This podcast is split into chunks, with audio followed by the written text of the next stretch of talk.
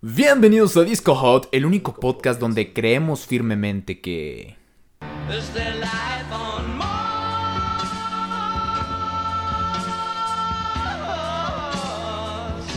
Así es amigos, el buen David Bowie Señor nunca Bowie. se equivoca. Iván Gerardo González Granados, una vez más, un martes más, deleitando a la gente que nos escucha, ¿cómo estás el día de hoy? Ah, ¿Qué significa eso? ¿Que estás bien, güey? Acá en, en ah, idioma Tarzán. La, la, la, Uh, uh, así Tarzán. Ah, uh. Sí, no, me siento, me siento bien, me siento de maravilla por estar un martes más aquí en, en nuestro bebé que está comenzando a gatear. Disca. Así es, efectivamente. Ahí vamos amigos, qué bonito. Por cierto, ya llevamos eh, un mes, una semana. Un mes, una semana de Muchas gracias, chingarle a Disca. Eh, bueno, a ver, a ver, muchachones. Si es la primera vez que nos escuchan, déjenme decirles. Dímelo. Bienvenidos sean todos ustedes a Disco Hot, eh, el único podcast en donde hablamos de música para compas. Y pues nosotros somos dos compas, entonces sí tiene sentido, ¿no? De Sí. compas para compas. De compas para Claro que sí. No somos expertos en música, pero nos encanta y nos encanta hablar. Siempre teníamos en la primaria el sellito de periquito. Ah, su hijo habla mucho. Entonces, pues de esta manera nos desquitamos, decidimos estudiar Saludos a la maestra Mayela donde quiera que esté. Saludos a la maestra, que sí. Y pues, y pues sí, básicamente es lo que hacemos por aquí. Los días domingos subimos las noticias más hot, Disco Hot. Los días jueves, Yup. jueves, ah cabrón, los días martes, que es hoy, básicamente les traemos la historia, la música. Y los jueves lo que hacemos es leer la letra de alguna canción.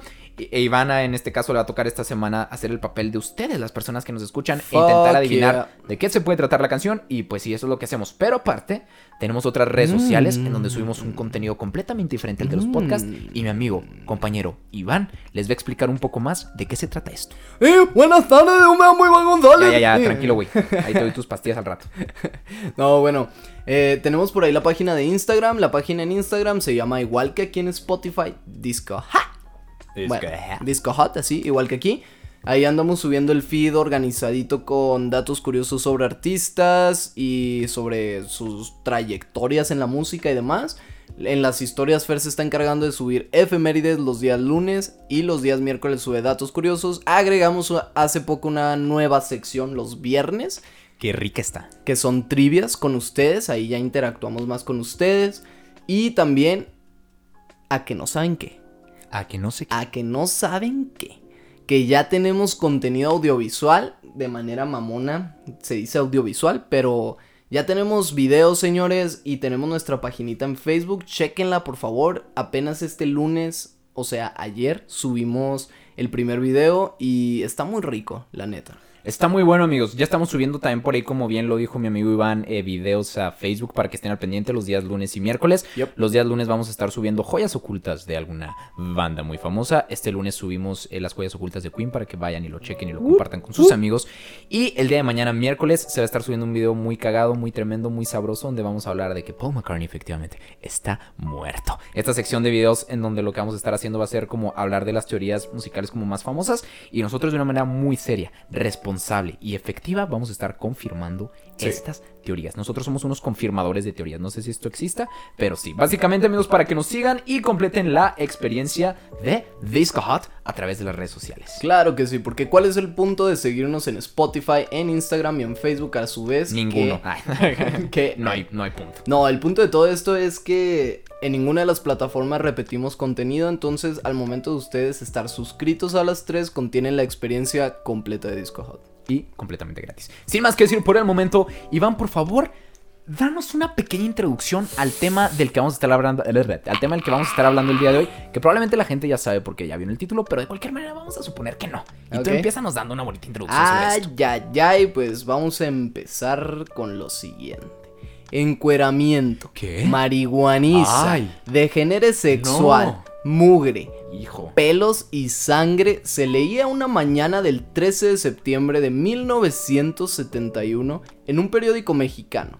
Ahora, para situarlos y empaparlos de semen. ¿Qué? no se Ah, crean. qué asqueroso, güey. No se crean, no es cierto.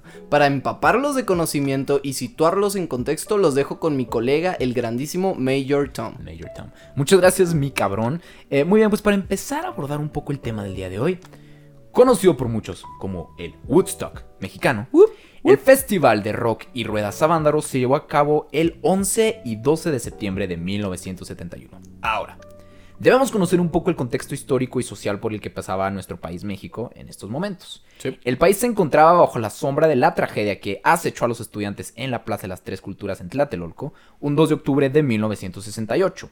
Aparte de esto, en junio de ese mismo año ocurrió el Jueves de Corpus, o mejor conocido como el Halconazo, que de igual manera fue una matanza estudiantil. Habiendo eh, explicado todo esto, podemos observar que el país estaba en medio de un desmadre con el gobierno. Qué raro. Donde los jóvenes estudiantes estaban siendo maltratados e incluso asesinados. Qué raro. Pero del otro lado de la moneda estaba el siempre bello rock. Fuck yeah. Este género musical que mostraba la rebeldía y descontento por parte de los jóvenes de aquella época y el cual usaban como estandarte para hacer notar su descontento con la situación.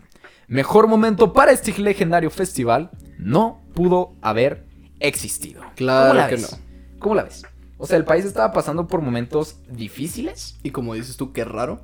Qué raro, ¿no? México en problemas con el gobierno. ¿Qué? México con gobiernos disfuncionales que abusan de los estudiantes. que Eso no pasa nunca. Claro de hecho, no. un dato cagado que la otra vez te, te comentaba. Sí. Esto de la, la- el Película de halconazo. Roma, ¿no? Ajá. Sí. El halconazo es como el desmadre que se ve en la película de Roma de Alfonso Cuarón. Igual y muchos lo confundieron con Tlatelolco. Yo, incluyéndome, pensé que Ajá, hablaba de pero Tlatelolco. no, eh, pues es como la película, de hecho, está situada en los 70s.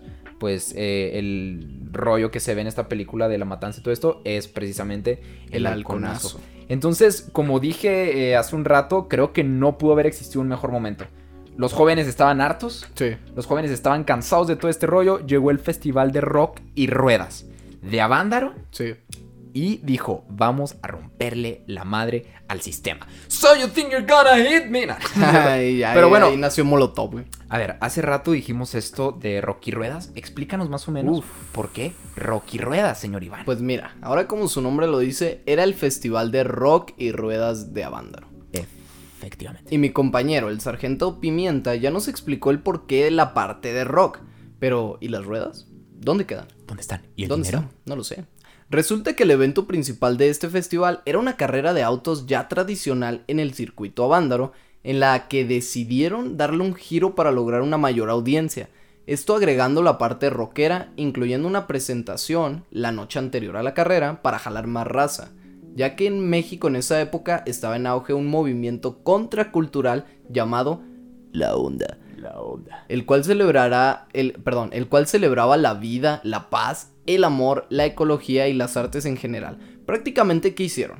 Invitaron a todos los hippies del momento a pasar un rato ameno en su hábitat. La onda. Qué, qué- La qué bonito onda. nombre para un, Oye. para un acá movimiento contracultural. Suena chido, ¿no? Porque pues La por onda. ejemplo, ahorita hay movimientos así como Ajá.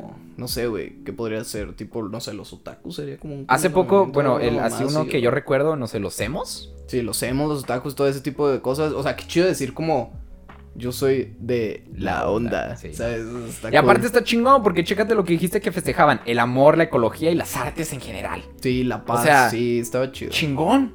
Es lo que le hace falta al mundo ahorita. Paz, amor, ecología y arte. Deberíamos, ah, miren, aquí desde ahora en Disco Hot nos vamos a dedicar 100% a traer de regreso a... A traer de nuevo a la vida, onda. a la onda. Y e Iván y yo vamos a ser los, los primeros. Sí, vamos los a primeros regresar. sujetos que van a ser parte de la onda. Si se nos quieren unir, mándenos un mensaje a Instagram y se pueden convertir en, en parte de este. Imagínate el encabezado en la Rolling Stone México acá, los dos sujetos que trajeron la onda a, Ah, cabrón. a México. Estaría increíble, ¿sabes? estaría muy, muy increíble. En fin, vamos a regresar un poco al tema porque nos estamos desviando y yo me estoy emocionando mucho. Sí. Diciendo que el evento tenía como bandas a Los Jackies. El Ritual, Peace and Love God y algunas damn. otras, ¿ok? No conozco a ninguna de ellas, pero sí. Eh, eran en total 12 las bandas mexicanas de rock que estarían armando un buen desmadre en esa hipiosa noche. Lo cagado de todo esto es que entre las bandas que se iban a presentar tuvieron que meter por ahí una de relleno para completar las 12 que tenían previstas y decidieron meter a la banda Three Souls in My Mind, la cual cagadamente fue la que más tarde se convertiría en el Tri, con el famoso Alex Lora como cantante y compositor de la misma. Fíjate que como dato raro yo nunca me había puesto a pensar, pero ah cabrón, pero si te fijas, Ay. Three Souls in My Mind es Tri, o sea, Sí, o sea, tri... Ajá, sí. Está, está muy cagado.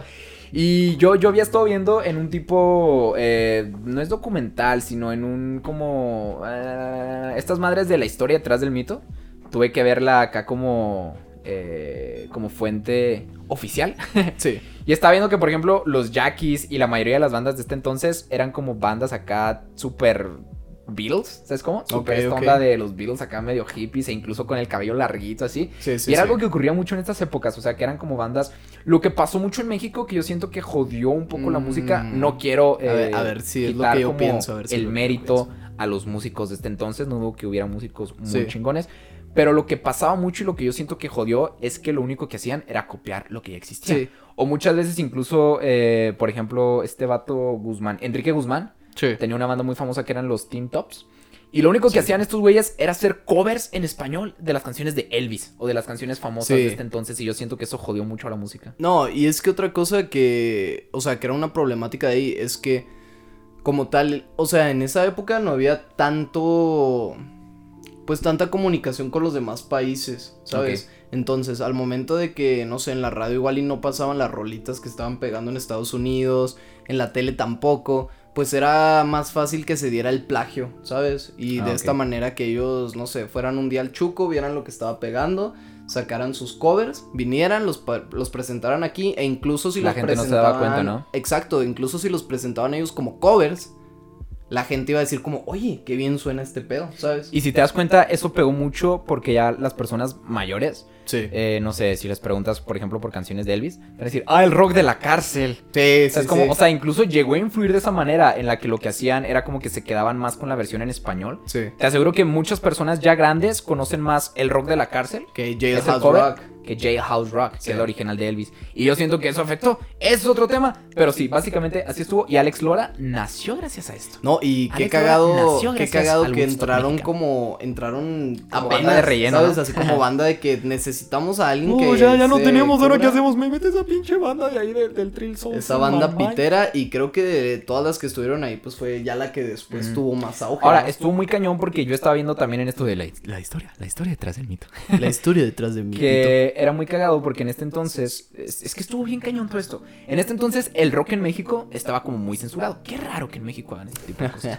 Estaba muy censurado por parte del gobierno porque decían, lo único que hace el rock es hacer que los jóvenes se vuelvan rebeldes, se vuelvan locos, pierdan el control y hacen un desmadre. Entonces no vamos a censurar, a censurarlo, perdón. Y había unos lugares que se llamaban eh, Café Rock, Rock Café, Sí, así, que eran como pequeños restaurantes donde los grupitos de rock se reunían a tocar sus canciones. Y así era como la gente iba esparciendo y conociendo pues como nuevas canciones. Estaba súper chingón este rollo. Sí. Y aparte hacían como sus presentaciones en lugares en donde pues como que el gobierno no se iba a enterar. Que estaban Sí, tocando. más, más underground. Ajá, exacto, más underground. Y con este festival fue cuando el rock llegó como a su auge más cabrón con este evento súper Sí. masivo. Y no sé, se me hace algo muy interesante ver como el contraste en el que era como el rock estaba súper censurado. Sí. Y de igual manera hicieron este rollo del Avándaro, que más adelante vamos a ir viendo que de cualquier manera sí tuvo censura. Sí, tuvo por ahí. No tanto censura, pero hubo cosas raras que vamos a ir viendo más adelante. Entonces, Iván, pues síguenos contando un poco de la historia para ir entrando. Bueno, la prensa de aquel entonces comentaba cosas como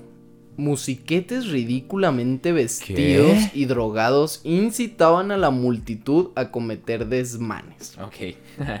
Desmanes, ¿no? Palabra. Desmadres. Ahora, por otro lado, la gente que asistió, esas personas que vivían la onda, La onda. afirmaron que detrás de esas acusaciones existían intereses políticos, aunque también admitieron que por supuesto existió el consumo desen- desenfrenado de sustancias psicotrópicas, como dijo en una entrevista el director de cámaras del evento, Carlos Alasraqui, y lo cito.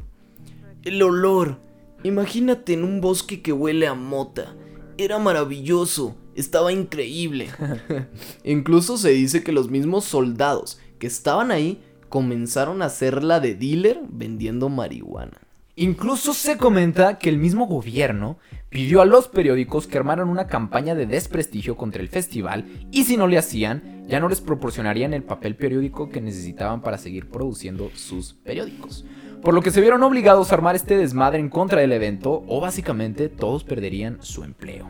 Aquí es donde nos podemos dar cuenta el poder que el gobierno tiene para poder manipular las noticias a su antojo.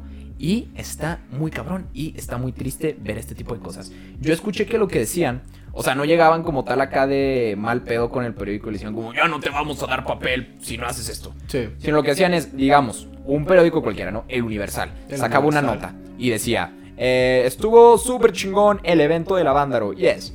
Sacaban esa nota y después cuando requerían más papel periódico le decían como, hey, mándanos papel periódico. De repente era como, ya no hay. Ah, ok, ya. Mágicamente. Desapareció. Oye, estamos eh, sin papel ahorita. Y así les hacían como este rollo que ya estamos viendo la censura. Ya Sí. estamos viendo la censura. Ahora yo quiero comentar algo muy cagado que dijiste ahorita de Carlos Alasraqui, que por cierto, dato curioso, es el papá de Gary Alasraqui, que Gary Alasraqui es el director de películas como Nosotros los Nobles Ándale. y de, de Club de Cuervos también. Ay, mira, era el director de cámaras de ahí del evento. y era el director de cámaras y se me hizo muy cagado su comentario, bien marihuano el señor acá. No, No, y- olía, olía delicioso, yo me la pasé increíble. No, y lo chido es que, o sea, en la entrevista el güey lo dice como muy... Muy animado. Muy ¿no? animado, así acá como, no, el olor, hermano, era, increíble. era delicioso. Y también Sí. dice una anécdota muy cagada en el que, eh, o sea, tenía la cámara como en un lugar muy alto. Sí. Y este rollo ya se estaba como comenzando a caer. Era una torre, ¿no? En una torre, ajá, Sí. se estaba comenzando como a balancear. Entonces dice que uno de sus compañeros, que también está ahí en las cámaras, se tuvo que vestir como de hippie. Sí. Y luego bajó a decirles a todos como, compañeros, ayudemos a nuestro hermano de las cámaras, haciéndonos a un lado para que esto pueda continuar chingón. Y ahí los hippies todos se pusieron a ayudar y, y tiraron un buen pedo. Sí. Entonces, básicamente hasta este punto estamos viendo algo increíblemente bonito. No, básicamente y- es, es- es hermoso. Y también, o sea, que cagado el pedo este de que los mismos militares, güey, estaban eran vendiendo dealers. mota, güey, o sea, qué pedo. Qué rollo, está, está cañón, la verdad. Yo creo que el único problema que hemos encontrado hasta ahorita es como este rollo de la censura que ya estamos comenzando a ver por parte del gobierno, Sí. exigiéndole a los periódicos que armaran este rollo de desprestigio contra el evento. De otra manera, pues la gente va a decir, oye, pues los hippies y el rock no es tan malo. ¿Y eso qué va a causar? Pues que al gobierno no le fuera tan bien. Entonces Pues es lo que está cañón. Estuvo culero.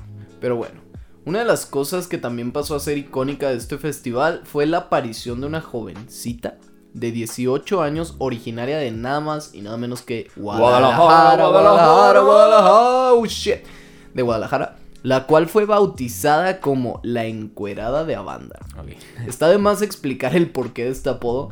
Llamó la atención porque minutos después de quitarse la ropa en la cima de un camión, fue invitada al escenario donde se aventó unos buenos pasillos de baile por ahí, pero causó controversia ya que después de bajar del escenario no se supo más de ella. Mm. Entre este y muchos otros momentos más que fueron emblemáticos del evento, algo que también fue interesante es que, como comentamos en un inicio, el festival se hizo con la finalidad de darle promoción a la ya tradicional carrera de Avándaro. Solo que este año, con tanta epicidad, desenfreno, locura, drogas y diversos fluidos corporales por ahí, la carrera pues estuvo de más y fue cancelada para continuar el desvergue creando así historia. ¿Qué caray? ¿Qué caray? O sea, al final la carrera ya pasó a segundo plano. Y, A nadie le importó la carrera. Y mejor la cancelaron Y a la mejor la cancelaron y ¿Eh? dijeron, vamos a seguir con el Avándaro. Ahora, qué interesante esto de la encuerada de Avándaro. Por ahí Sí, estuvimos sí, viendo que se hizo una ardua búsqueda. Eh, hubo por ahí una entrevista. No sé si es la Rolling Stone. En el rollo en el que yo vi decían la revista La La Piedra, piedra Rodante. rodante, sí. No sé si habrá existido alguna revista en México que se llamaba de esta manera o si estaban hablando de la Rolling Stone. Pero eh, bueno, en esta revista supuestamente dieron con el paradero de la encuerada de Vándaro, le hicieron una entrevista y quién sabe qué. Pero resulta que al final dijeron, no sé en qué, es, es falso, nunca fue verdad, nunca la encontramos y pues nada más queríamos hacer este rollo como para tener acá más, Uh, más eh, auge en la revista. La Piedra Rodante fue una revista músico-cultural mexicana. Ah, ok, o sea, sí existió la Sí, piedra. sí, no sí. estamos hablando de la Rolling Stone. no, fue- estamos hablando de La. Piedra Rodante. Ah, ok, ok. Igual y la Rolling Stone le copió, ¿no? ¿Qué pedo? Ah, eh, no ¿Qué sé, pedo? eh, va a haber putazos. Plagio, plagio. Entonces, estuvo interesante esto de la búsqueda. Como les digo, en esta revista La Piedra Rodante supuestamente la habían encontrado y quién sabe qué. Después se supo que era toda una farsa. Hasta que en el 2004, Federico Rubi Kaiser tiene un libro eh, que se llama Loco por el Rock and Roll. Así se llama. Sí. ¿Ok? Estremece te rueda, loco por el rock and roll, perdón. Entonces, En este libro, efectivamente, él dio con su identidad. El Téngale. nombre de esta chavalona Esta guadalajarense. era Laura Patricia Rodríguez González. Se comenta que lo que hizo fue como investigar ahí en los expedientes de la policía Sí. y dio con el nombre de esta señorita que decía que su apodo, por así decirlo, era como la encuerada de banda. Ándale. No le hizo entrevista porque efectivamente ya no se supo nada de ella. Ok. O sea, no logró como dar realmente con su paradero. O sea, más bien solo dio con su identidad. Sí, efectivamente. No se supo nada de ella hasta el día de hoy, incluso sigue siendo un misterio todo esto, está muy raro. Lo que se dice es que, o sea, se la llevaron arrestada, Sí. se la llevaron a la cárcel, es lo que se comenta. Esperemos que eso haya sido lo que pasó, porque de otra manera estaría muy turbio lo que pudo haber pasado por ahí Con la encuerada de Avándaro. con la encuerada Vándaro. No, y es que también generó mucha controversia porque en aquel entonces, o Imagínate, sea, sí. en aquel entonces estás hablando de los setentas que una mujer así en pleno concierto se, se sacara el topless, güey, así de repente sacara su topless, hacía máxima no, no. expresión. No ocurría. No ocurría, o sea, Era algo, era algo que no se veía. Ahora, frente a cámaras, de que arriba del camión y luego todavía pasa al escenario a bailar en topless, güey, ¿sabes? Está... Sí estaba peligroso, la verdad es que... Trascendió, se- trascendió. Se, se rifó. Sí, Se rifó muy sí, claro intensamente. que sí. Un, Estuvo un cañón. beso a la encuerada de Avándaro. Hasta donde quiera que esté, te felicito por haberte atrevido, claro que sí. Qué huevos. En fin, lo que nos deja esta gran historia, aparte de uno de los festivales más mediáticos en la historia del rock en español, es la censura que se vivía y vive tristemente incluso hoy en día por parte del gobierno. Y yo quiero cerrar esto con una frase que me encontré el otro día y decía, el gobierno siempre tiene miedo cuando ve al pueblo unido para lo que sea. Básicamente yo me quedo con esa frase. Básicamente es lo que yo les quiero comentar. El Avándaro, sin duda algunas, fue un parteaguas. Sí. Como bien se dijo por ahí, eh, fue el Woodstock mexicano, que el Woodstock eh, ocurrió dos años antes, en 1969, agosto de 1969. Y yo lo veo de esta manera. Woodstock es el abuelo, ¿Ok? Avándaro es el padre, Sí. y ya todos los demás festivales, llámese Vive Latino, Coachella. llámese Coachella, llámese otro mexicano, el Tecate República aquí en Chihuahua, Sí. llámese el Tecate Pal Norte en Monterrey. Ok. Todos estos festivales nacieron gracias a Woodstock y gracias Ya a Avándaro. Avándaro. Entonces, está increíble ver cómo de dónde viene todo esto Sí. y todo lo que se tuvo que pasar, todo lo que pasaron estos rockeros que muchas veces eran perseguidos por el gobierno para que Sí. no tocaran, censurados. Y de esta manera siento yo que fue como la apertura para el rock en el mundo. Y en Sí, un país tan censurado como lo es México. Y no sé, a mí me parece increíble, me parece muy interesante. Hay muchos datos. Este libro que les mencioné ahorita, el de Estremecete Rueda, Loco por el Rock and Roll de Rubli Kaiser, eh, es un libro que habla precisamente de, de todo este evento con como eh, datos pues más concisos de los que nosotros. También Entonces- había por ahí una fotógrafa, ¿no recuerdas el, Ah, el nombre la de la tenía, pero se me fotógrafa? olvidó, la neta. Pero sí, o sea, si ustedes quieren investigar más, Ah, porque ya. en verdad... Perdón, Dale. perdón por interrumpirte. No, dale, dale, dale. Pero perdón, es que ya la encontré. Eh, hay una fotógrafa, si buscan ustedes en Google, Avándaro Graciela Iturbide. Fue una, una, una señora, bueno, chava en aquel entonces, que se dedicó completamente como a documentar el, el Ah, ok. Festival Avándaro, pero con fotos. Mm. Entonces sus fotos son todas a blanco y negro, ¿no? Obviamente bien vintage. Y documentó muy bien todo el pedo de Avándaro. Entonces busquen Graciela Iturbide Avándaro. Tiene muy, muy buenas fotos sobre este festival. Sí, o sea, si a ustedes les interesa saber más sobre este rollo, hay. O sea, información les aseguro van a encontrar. Y hay una información eh, tremenda, a mí me parece súper interesante. Entonces, si están interesados, por ahí denle, búsquenle. Y gracias. Gracias a Vándaro. Gracias Woodstock para, por haberle abierto la puerta al rock. Sí, que sí. Muchísimas gracias. Y pues yo creo que hasta aquí la vamos a dejar. Hasta aquí la vamos a dejar el día de hoy, el martes. Terminamos, Iván, muchísimas gracias por haberme permitido compartir una vez más micrófonos contigo. Este. y pues sí, amigos, nosotros nos escucharemos el día jueves. Sin antes, como ya una bonita costumbre, Iván siempre nos deja una lección tremenda al final de cada podcast. Sí que para que, sí. usted, señor, señora, joven, jovena, no se quede simplemente Sí que con sí, lo que sí que sí. Ajá, con lo que escucha que a veces son puras Mm, estupideces y se quede con una bonita lección por parte del señor. Iván González. Oh, Entonces, yeah. Iván, dinos qué nos traes el día de hoy. yeah. Yo me despido, amigos. Yo me despido aquí. Iván todavía no se despide porque les va a dar una bonita lección, pero yo me voy. Yo muteo mi micrófono y le dejo las pautas al señor Iván González para que les dé su lección. Muchas gracias, amigos. Nos escuchamos el día jueves con eh, la letra de alguna canción que va a tener que adivinar Iván. Cuídense muchísimo, los quiero. Bye. Bueno, primero que nada, un pasecito por ahí. Ah, Bueno, muy bien. yo les quiero hablar sobre el karma, señores. Hoy les voy a dar una pequeña lección sobre el karma. Muchas personas creen que el karma simplemente es haces una acción mala y se te regresa al doble o yo que verga sé. Bueno, déjenme les digo un poco sobre la verdadera la verdadera faceta del karma y es que también existe el karma positivo. ¿Qué significa esto? Que no solo las acciones que hagas mal van a regresarse hacia ti de una manera negativa, sino que también las acciones que tú haces positivas se te van a regresar de una manera positiva. Creo yo que aquí entra el no hagas a los demás lo que no quieras que te hagan y también cosechas lo que siembras, así que siempre cosechen cosas buenas para no, perdón, siempre siembren cosas buenas para cosechar cosas aún mejores. Y pues nada, quédense con esa lección. El karma es bueno. Bye.